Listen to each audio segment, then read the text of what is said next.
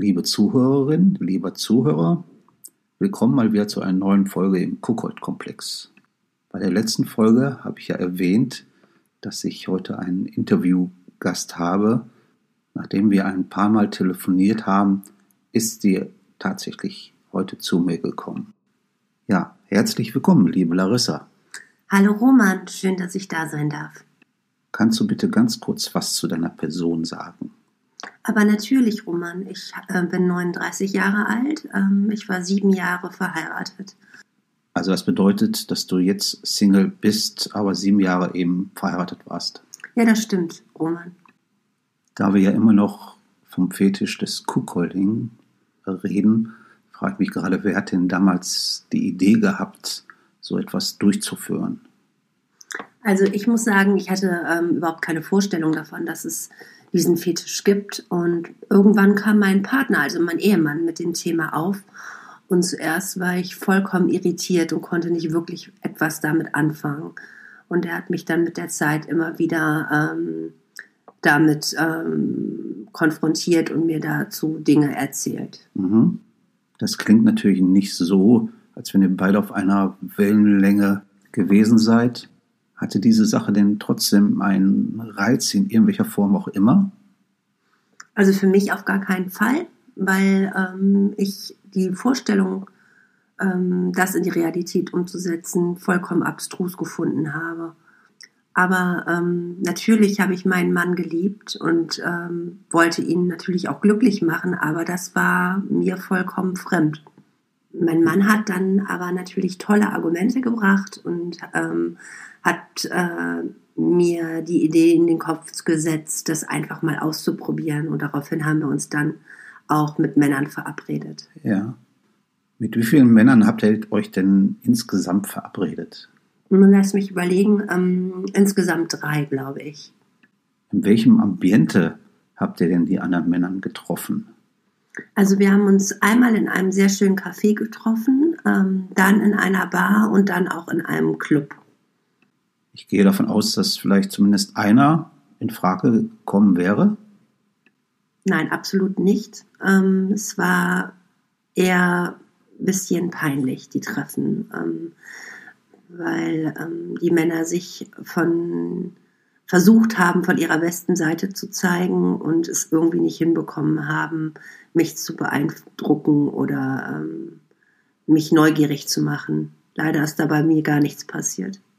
Wieso genau hat das nicht so geklappt? Ich meine, wie haben die sich dem verhalten? Also besonders unangenehm war eine Geschichte. Wir haben uns mit einem Mann in einem Café getroffen und er hat nach kürzester Zeit versucht, mich anzufassen ähm, und ähm, mir ähm, Dinge ins Ohr zu flüstern, die ich nicht hier wiederholen möchte. Ähm, ja. Es war wirklich sehr unangenehm mhm. und ähm, ich war froh, dass ich da nicht alleine war. Ja letztendlich kam es ja doch spontan zu einem Erlebnis in ein Pornokino, wo ihr spontan hingegangen seid. Erzähl doch bitte mal was davon. Ja, das stimmt. Es war einfach äh, ein tolles Erlebnis, weil es nicht so gekünstelt, geplant und äh, vorbereitet war. Es hat sich ganz spontan ent äh, entwickelt mhm. in der Situation und deswegen war es toll. Ähm, nichtsdestotrotz ähm, kann ich mir das äh, so auch nicht noch einmal vorstellen. Ja. Aber ich möchte die äh, Erfahrung auch nicht missen. Also es ist nichts, was ich jetzt bereue oder so. Aber es ist jetzt nicht, dass ich, äh, dass das der Traum ist, den ich immer wiederholen möchte. Mhm. Empfindest du es eigentlich als moralisch verwerflich, wenn Ehepaare diesen Fetisch ausleben? Überhaupt nicht.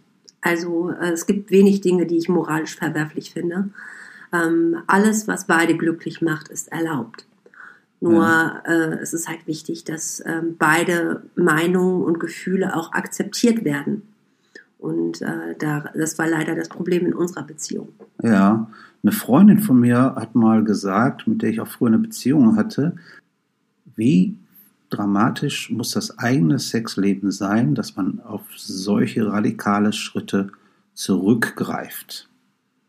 Ich finde das nicht radikal und ich finde auch nicht, dass das was über äh, eine dramatische Beziehung aussagt. Also mein Mann und ich, wir hatten eine sehr glückliche, auch sexuelle ähm, Beziehung miteinander. Ähm, ich glaube nicht, dass uns da irgendwas gefehlt hat. Ich glaube, dass es äh, bei meinem Mann so gewesen ist und ich weiß es auch aus unseren Gesprächen, dass es einfach für ihn eine Fantasie war, die er ausleben wollte und es mit mir nicht konnte. Ja, ja.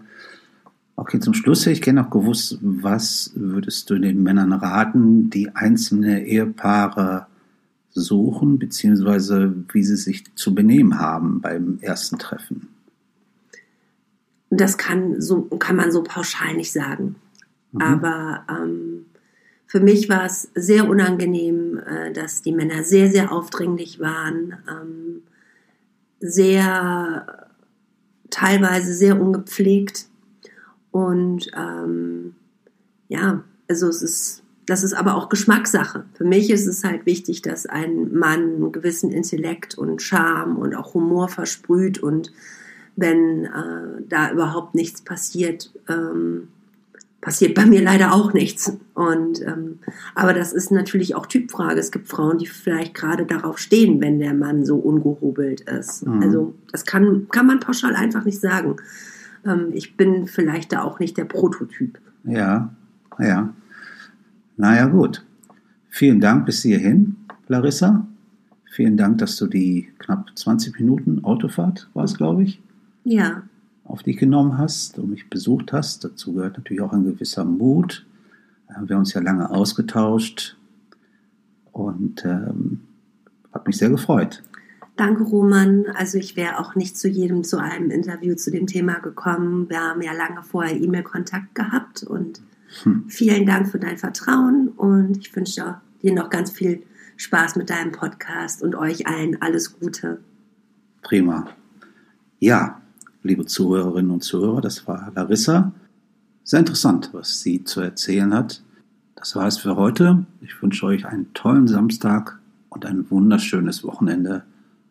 Bei Fragen, Anregungen, Wünsche, E-Mail an derkuckoldkomplex.gmail.com. Bis dahin, euer Roman.